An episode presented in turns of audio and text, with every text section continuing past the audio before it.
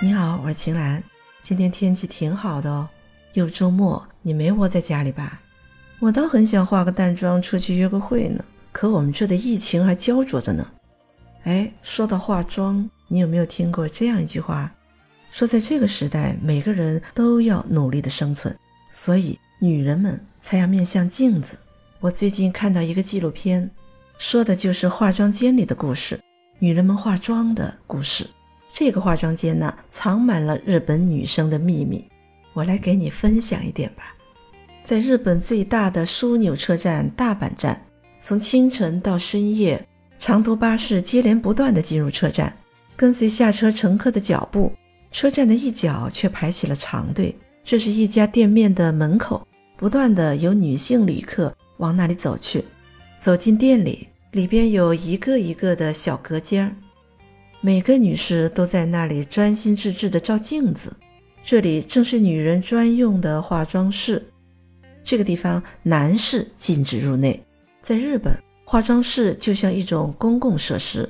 化妆室的营业时间从早上六点半到晚上十点半，女人们只要花上三百日元，也就是约等于十六元人民币吧，就可以独立享用只属于自己的化妆空间，在一个小时内。利用齐全的化妆品，还有简易的按摩器，让自己换个状态。你看，这种化妆间对于长途跋涉、素面朝天的女人们来说，是不是太方便了？有一个女士进来了，她低着头，戴着墨镜，不太看得清脸。她租了一个蒸脸器，就走向了隔间。在正式化妆之前，她用蒸脸器将那张被空调吹干的脸充分的浸润，这是上妆前的秘密武器。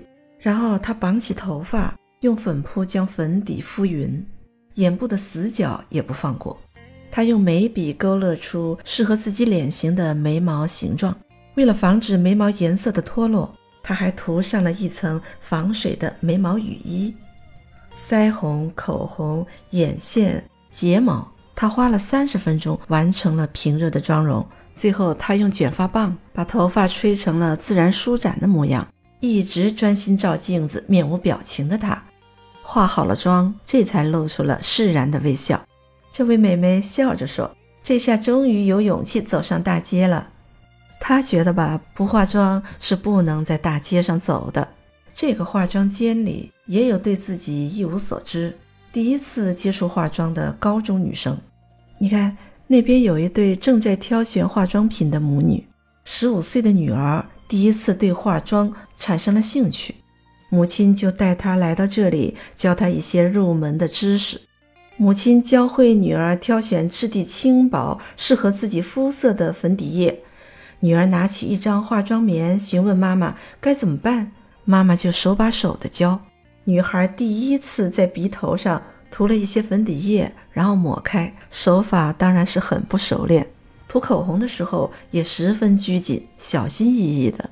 她选择了大多数女孩第一次会选择的粉红色，一不小心就涂到嘴唇周围了。她轻轻擦掉，又重新来。这女孩人生中的第一抹淡妆，确实显得粗糙了。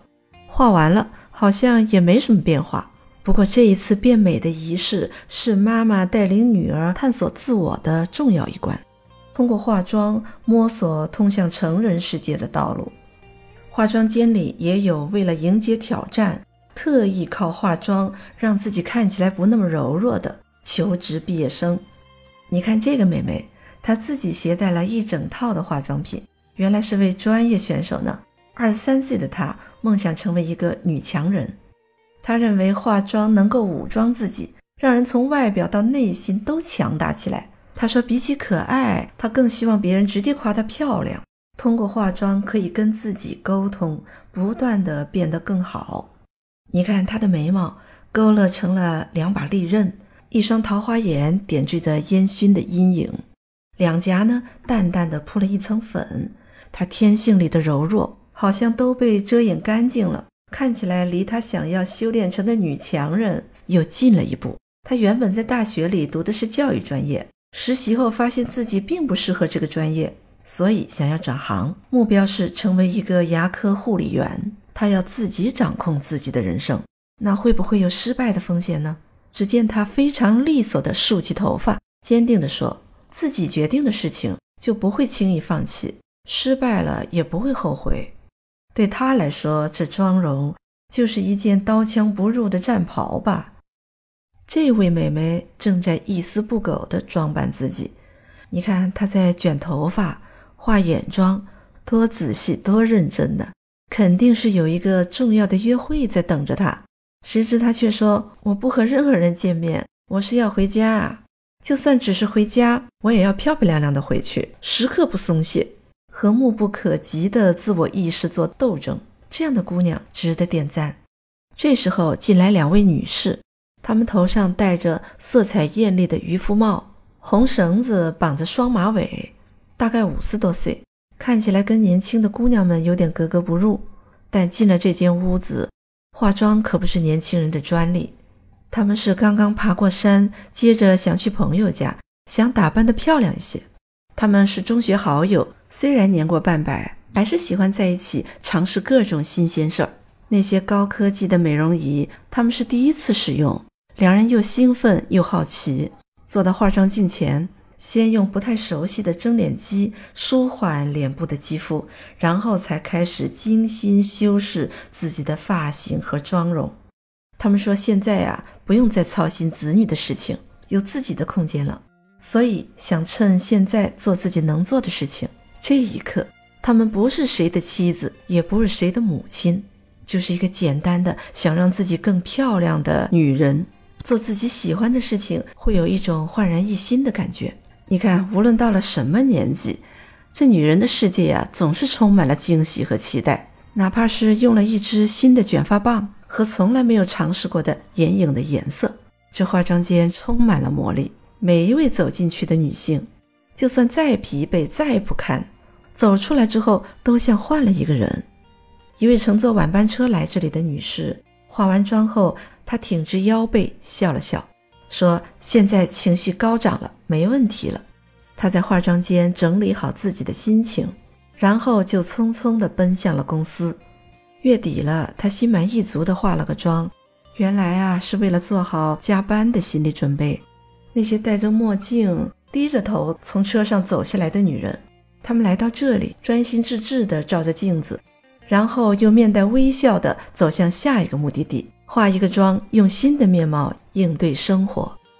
你知道吗？看完这个纪录片，我就特别希望咱们国内也有一个这样的化妆室，让女人们也可以轻松方便地化妆补妆，可以时刻让自己变得更美。不是有一句老话叫做“女为悦己者容”吗？你觉得咱们现代女性她们化妆还只是为了取悦别人？直白的说，就是为了取悦男人。如果男人们还这么想的话，你不认为他们太自以为是、太自作多情了吗？对于现代女性来说，她们化妆更多的是为了活出自己，享受生活。她们要让自己看起来有精神，自我关怀的快乐和改变自我形象的满足感，能够彻底消除紧张和压力造成的负面情绪。当代女性时刻不松懈。在和目不可及的自我意识做斗争，在自我的要求中提升韵味。对于化妆，林清玄做了一个分类。他说：“三流的化妆是脸上的化妆，二流的化妆是精神上的化妆，一流的化妆是生命的化妆。如果只是一味的想掩盖自己的瑕疵，为自己画上最明艳、最流行的妆容，这只是在脸上的化妆。可是，当一个人化妆走心了，就不只是把时间和金钱投入到妆容的改变上，更是找到了进入自我的状态，在化妆的过程中忘却了生存，而感受到生活。郑州大学有一个女生，在暑假期间留校准备考研，她每天的学习强度非常高，但是每天她都要坚持化妆，是不是有点矛盾呢？可是她认为打理自己和努力考研并不冲突。她说啊。打理自己是一个非常必要的一个基本的素质。化妆可以给人一种心理暗示，暗示这一天会充满正能量的开始。邋邋遢遢的学习会使他感到不舒服。化妆也算是给自己的一种仪式，是他考研生活中的一种调剂。村上春树说过：“仪式是一件很重要的事情。女人们和自己的外表沟通，描绘出了更加完美的自己，向社会展示出了自己独特的魅力和价值。不为取悦谁，而是让自己由内而外的更加从容的面对这个世界。其实啊，女人的素颜也很美，但面对残酷不留情的生活，用化妆来武装自己，也是一种值得钦佩的努力。生活就像一场战斗，化妆不就是女人为自己量身打造的一套战衣吗？做个开心而不脆弱的女生，没有这么难。怎么样，来给自己化个妆吧。别忘了把你的化妆秘诀分享给我。